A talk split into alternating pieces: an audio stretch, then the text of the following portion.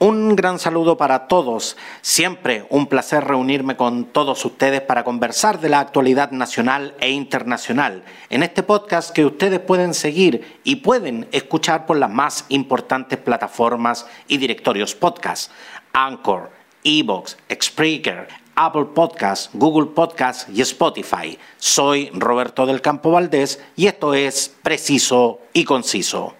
Hoy, 20 de enero, tomó posesión Joe Biden del cargo de presidente de los Estados Unidos, el número 46 en la historia de ese país, junto a Kamala Harris como la primera mujer vicepresidenta de, la historia de los Estados Unidos. Para comentar acerca de este histórico momento, tenemos al teléfono al analista de política internacional, Guillermo Holzman. Muchas gracias, Guillermo, por, por venir a conversar hoy con nosotros. Gracias a ti, Roberto. Un placer poder saludarte y compartir con tu audiencia quizás algunos puntos de vista o análisis respecto a este, este nuevo periodo de gobierno que se inicia en Estados Unidos. Recuerdo eh, que cuando salió electo Joe Biden, eh, se desató un carnaval en, en, Estados Unidos. ¿Son, son altas eh, las expectativas para la dupla Biden-Harris? Dupla que hoy tiene como misión terminar con la, con la crisis que vive el país, que es tanto sanitaria, económica y social. ¿Son, son altas las expectativas que, que, que hay en torno a ellos, Guillermo? Eh, sí, las expectativas son altas, por lo menos en una parte importante de Estados Unidos, y creo que las expectativas son mucho más altas a nivel internacional por lo que significa el retorno a tradiciones, al simbolismo democrático de Estados Unidos y a la, la posibilidad cierta de que la dupla Biden de Harris eh, puedan revolver la confianza en la democracia, en los procesos democráticos estadounidenses, pero también en lo que lo que es la ciudadanía estadounidense por la polarización que ha vivido ese país en las últimas semanas particularmente y, en los últimos años en la administración de Donald Trump. Más allá de lo impresentable que me, que me resulta el gesto de, Donald Trump de no asistir al cambio de mando, ¿cómo, ¿cómo se debe leer esto en términos políticos, Guillermo? Mm, creo que la lectura correcta de la no asistencia de Trump a la, a la ceremonia de cambio de mando o inauguración, como se le denomina en Estados Unidos, debe entenderse como parte de la estrategia política de Donald Trump. Donald Trump, más allá de su personalidad, más allá de, su ego, sus acciones responden a una lógica y una estrategia, que en este caso lo quieren instalar primero como un opositor evidente de Joe Biden, eh, segundo, quiere posicionar sus ideas y rescatar dentro de ello un porcentaje importante de los 75 millones de votos que obtuvo eh, en esta elección presidencial y, que es su capital político. Y tercero, abrirse la posibilidad concreta de que de neutralizar cualquier acción que se haga en contra de él y mantener abierta la opción de ser nuevamente candidato presidencial, pero también un vocero independiente o fuera de línea dentro de lo que es la política estadounidense, eh, más allá de cómo se resuelva la relación entre Donald Trump y el Partido Republicano. Guillermo, pero Donald Trump no, no fue destituido, eh, pero aún podría enfrentar un juicio político. ¿Cuáles son las consecuencias que podría enfrentar de ser hallado culpable de todo lo que se le acusa? El impeachment, el juicio político ya aprobado por la Cámara de Representantes en Estados Unidos, debe ahora pasar al Senado y probablemente el Partido Demócrata y la administración Biden ahora va a demorar ese proceso eh, para evitar de que eh, este juicio político eh, haga sombra sobre los primeros días y las gestiones iniciales de Joe Biden al mando del país del norte. Por lo tanto, es, es de suponer de que este juicio político va a ser abordado en el Senado probablemente a finales de febrero o a finales de febrero o idealmente en marzo. Una vez que las medidas que hay vaya de urgencia que está tomando Joe Biden por la economía, por el control de la pandemia y varios otros temas más, ya están en pleno desarrollo y este impeachment no signifique colocar a, Trump en la arena política o en la agenda política y la agenda de los medios. Eh, si, si es aprobado este impeachment en el Senado, eh, Donald Trump eh, tiene la posibilidad de, estar, de quedar inhabilitado de por vida para poder ser electo en cualquier cargo público dentro de Estados Unidos, particularmente a nivel federal.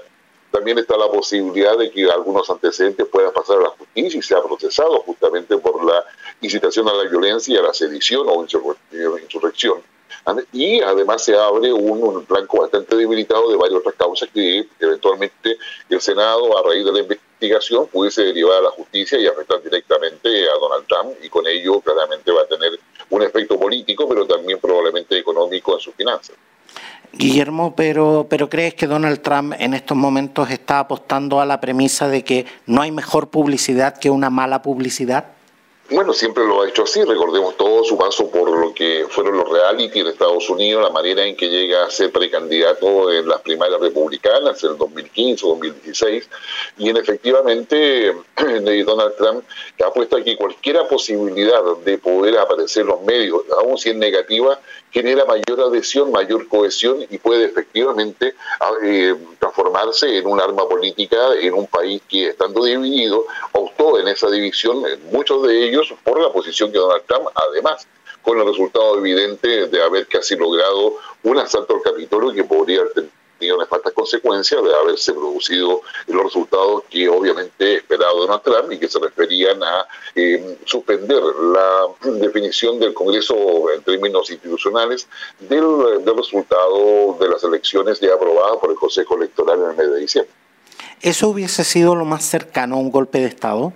Eh, sí, hubiese, digamos, en la, en la lógica latinoamericana hubiese sido lo más cercano a un golpe de Estado y en la lógica estadounidense hubiese sido resultado hermoso favorable a Trump de un acto de sedición.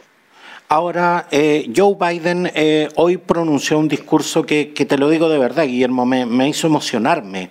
Eh, por, la, por la gran cantidad de veces que mencionó las palabras paz, eh, unidad y, tolerancia y por supuesto el minuto de silencio que, pidió para, las víctimas del COVID en Estados Unidos, algo que de verdad te lo digo, me, llegó a emocionar. Pero más allá de las palabras, Estados Unidos está en, este instante en capacidad de asumir estos desafíos, considerando lo, tremendamente polarizado que dejó el país Donald Trump? Eh, yo te diría que sí, en términos de que hoy día en Estados Unidos las instituciones democráticas se alinearon al lado de Biden y del resultado electoral donde Donald Trump no tuvo tuvo todas las posibilidades de mostrar la evidencia de fraude y ninguna de ellas fue eh, fue real ni tuvo el peso suficiente para poder establecer que hubo fraude generalizado, como él planteaba. Por lo tanto, la, primera condición para poder fortalecer eh, y llevar a la práctica lo que Biden da en su discurso, que, es muy importante, es que tiene, tiene el respaldo institucional. De hecho, incluso más, eh, digamos, Mike Pence, el vicepresidente de Donald Trump, cuando está presidiendo el Senado y Trump le llama para que haga alguna acción que evite reconocer el resultado del colegio electoral, finalmente el propio Mike Pence se pone del lado de la institucionalidad democrática y no hace caso a Donald Trump, más allá de que tenía eh, escasas posibilidades de hacerlo, pero, pero finalmente es la institucionalidad alineada en Estados Unidos la que permite darle credibilidad al discurso o a las palabras dichas por Joe Biden teniendo la institucionalidad que queda reflejada, por ejemplo, qué sé yo, en el despliegue militar y la declaración de los jefes de Estado mayores de las distintas fuerzas militares de, Estados Unidos, donde dicen que respetan la Constitución, respetan el resultado de las elecciones y reconocen a Joe Biden como su 46 comandante en jefe, eh, es suficiente para poder pensar que teniendo eso sólido, lo que viene a continuación tiene que ver con un proceso gradual, lento, pero muy intenso, como lo ha dicho Biden en su discurso, por ir construyendo la unidad, generando la confianza y logrando efectivamente vamos terminar con esta polarización que no que es inconducente desde el punto de vista político, que obviamente favorece a Donald Trump, pero probablemente hay voluntad detrás de Biden para poder hacer todo eso, teniendo la voluntad de Biden, de la institucionalidad y de un sector importante, más del 50% de la población estadounidense, de querer justamente eso. No, yo creo que no, no tengo duda respecto hay una alta probabilidad de que esa, esa polarización disminuya y haya un elemento de cohesión que probablemente se va a producir en el proceso de vacunación que va a impulsar Joe Biden ya en pocos días más porque de hecho eh, durante la ceremonia me, me, llamó mucho la atención la actitud del vicepresidente, del ex vicepresidente Mike Pence, que eh, durante casi todos eh, los pasajes de, de, la ceremonia, cuando, cuando la gente aplaudía, Mike Pence se mantuvo al margen de los aplausos. Sin embargo, cuando Joe Biden terminó de pronunciar su discurso, él lo aplaudió. Eso, eso se pudiera leer como que Joe Biden está justamente acarreando más agua para su molino de la que usted está acarreando Donald Trump. Sí, yo creo que se puede interpretar como, como tú lo dices, pero yo más bien le daría una interpretación de que Mike Pence eh, aplaudió por ser republicano y no por ser trumpista creo que Mike Pence, con ese aplauso que da al final del discurso de Biden, finalmente opta por irse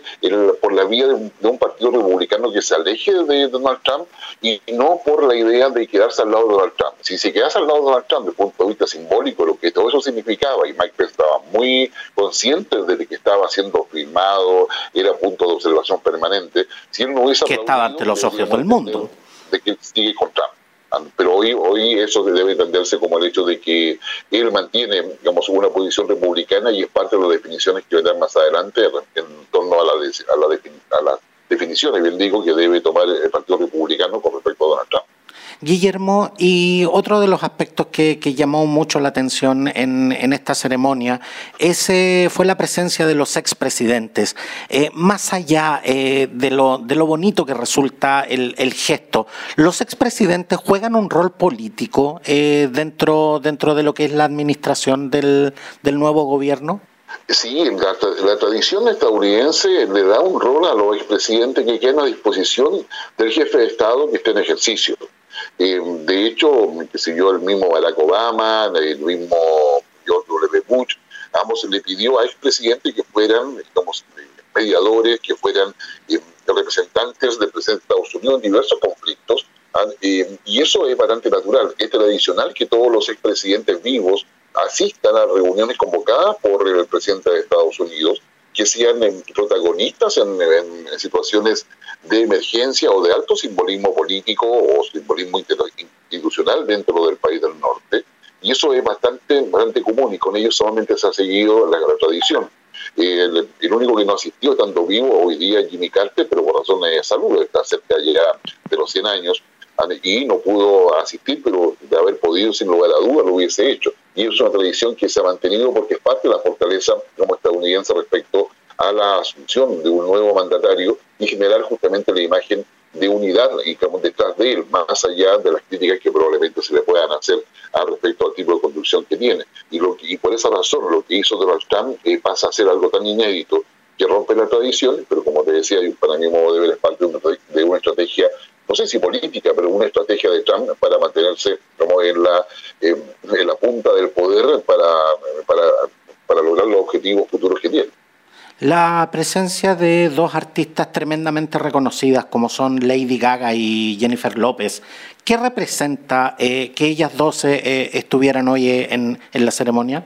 Desde hace varios gobiernos a la fecha, y si mal no recuerdo, y con mucha más en, más propensión que antes, si mal no recuerdo, desde George W. Bush, eh,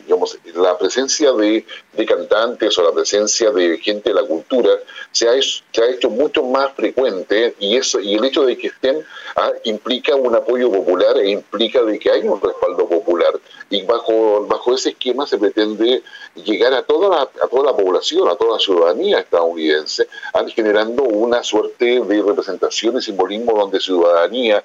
y autoridades se ven representados a través de la música o del arte en general. Recordemos que hoy día, el día, de la inauguración, hay una serie de actividades que finalizan con una cena, pero donde hay una serie de eh, demostraciones artísticas que parten justamente por, por los dos cantantes que tú me has mencionado y otros que se mencionan y se hacen eh, actos en cada uno de los estados a este respecto.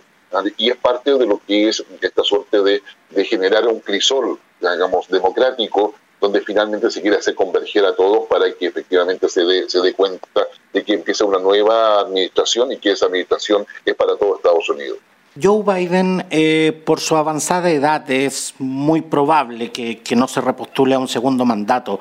¿Pero crees tú que va a enfocar sus esfuerzos en pavimentar la carrera presidencial de Kamala Harris? Eh, Kamala Harris es un elemento esencial en la ecuación política que creó el Partido Demócrata para enfrentar a Donald Trump. Recordemos que el Partido Demócrata venía también de una división interna, hubo más de 17 precandidatos eh, para las primarias y finalmente se llega a una negociación que deja a Kamala Harris como vicepresidenta, una mujer con una larga trayectoria dentro del establishment eh, judicial básicamente de Estados Unidos, pero también con una, una vasta experiencia política. Y, en esa perspectiva, Kamala Harris, que además reúne el hecho de ser descendiente afroamericano y, de, de surasiática, perdón, ah, eh, definitivamente eh, tiene las mejores opciones. Sin embargo, la, la fortaleza de esa alianza va a depender de que logren funcionar adecuadamente bien y en sincronía. Eh, es muy probable que Kamala Harris tome otras funciones más allá de las propias que le corresponden a la vicepresidencia de Estados Unidos, que créeme que no son pocas, y eh, efectivamente pueda apoyar más directamente a Joe Biden. En ese, en ese escenario, Kamala Harris eh, parte teniendo la primera opción para ser candidata presidencial. Sin embargo, todavía faltan tres años que debe consolidar esa relación, eh, generar las confianzas necesarias dentro del establishment estadounidense, pero pues, sobre todo generar las adhesiones necesarias en la ciudadanía de ese país para poder lograr, lograr obtener el apoyo del Partido Demócrata y luego el apoyo ciudadano en una eventual candidatura presidencial.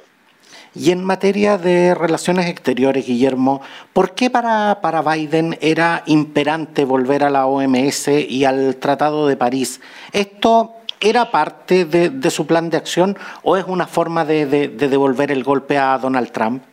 Ah, yo tiendo a pensar de que es parte de los intereses eh, de Estados Unidos. La posibilidad de que Estados Unidos logre eh, satisfacer su interés a nivel internacional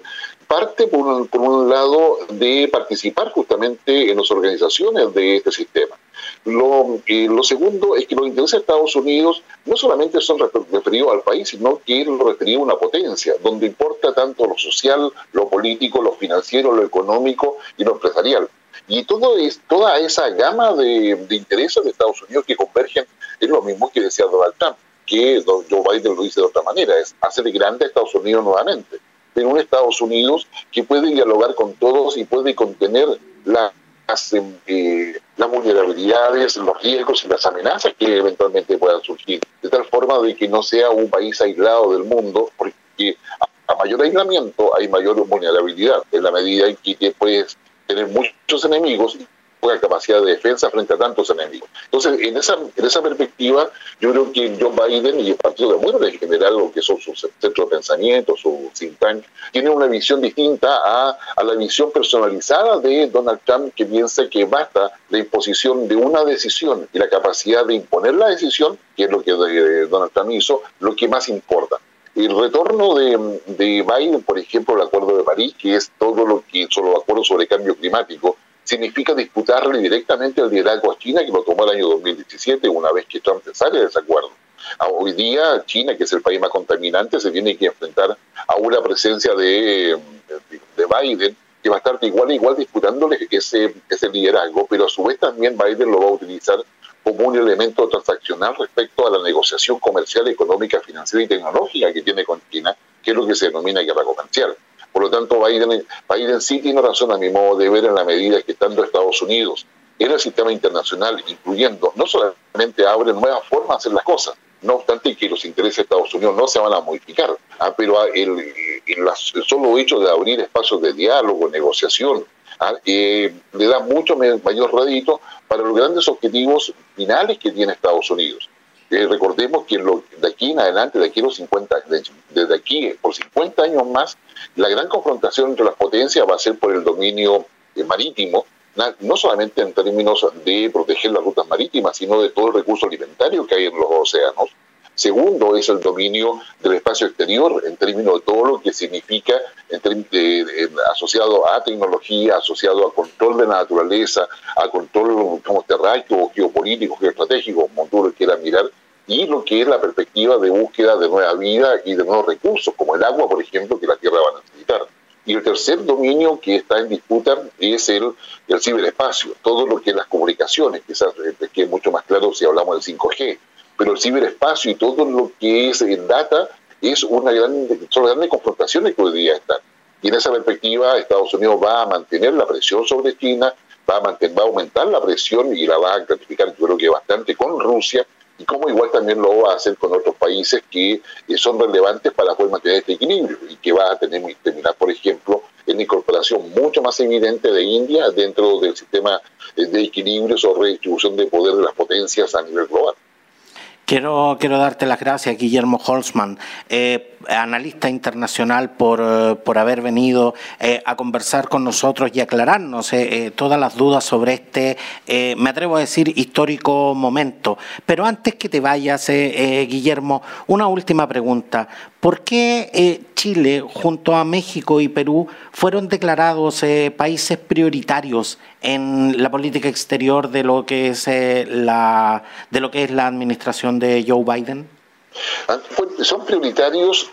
yo diría, en el sentido de que son los países que tienen y complementan las mayores alianzas que a Estados Unidos le importan respecto al océano, por una parte, son las 200 millas son económica exclusiva, eh, son las que más importan respecto al acceso a recursos naturales, como es el tema del cobre, por ejemplo, entre varios otros minerales. Ah, eh, son eh, países que son relevantes por sus recursos, digamos, acuíferos, ah, de recurso agua, ah, en términos concretos, son países que representan mercados irrelevantes desde el punto de vista económico, pero además son países que mantienen una alianza de seguridad con Estados Unidos que ha sido histórica ya por muchas décadas y donde eh, para Estados Unidos hay una apuesta en términos de que son países que tienen capacidad de salir adelante por la vía institucional. En Perú, por ejemplo, más allá de toda la crisis político-social que se ha vivido, finalmente no se ha logrado mantener una vía institucional de salida a los conflictos internos del Perú, que no han sido pocos.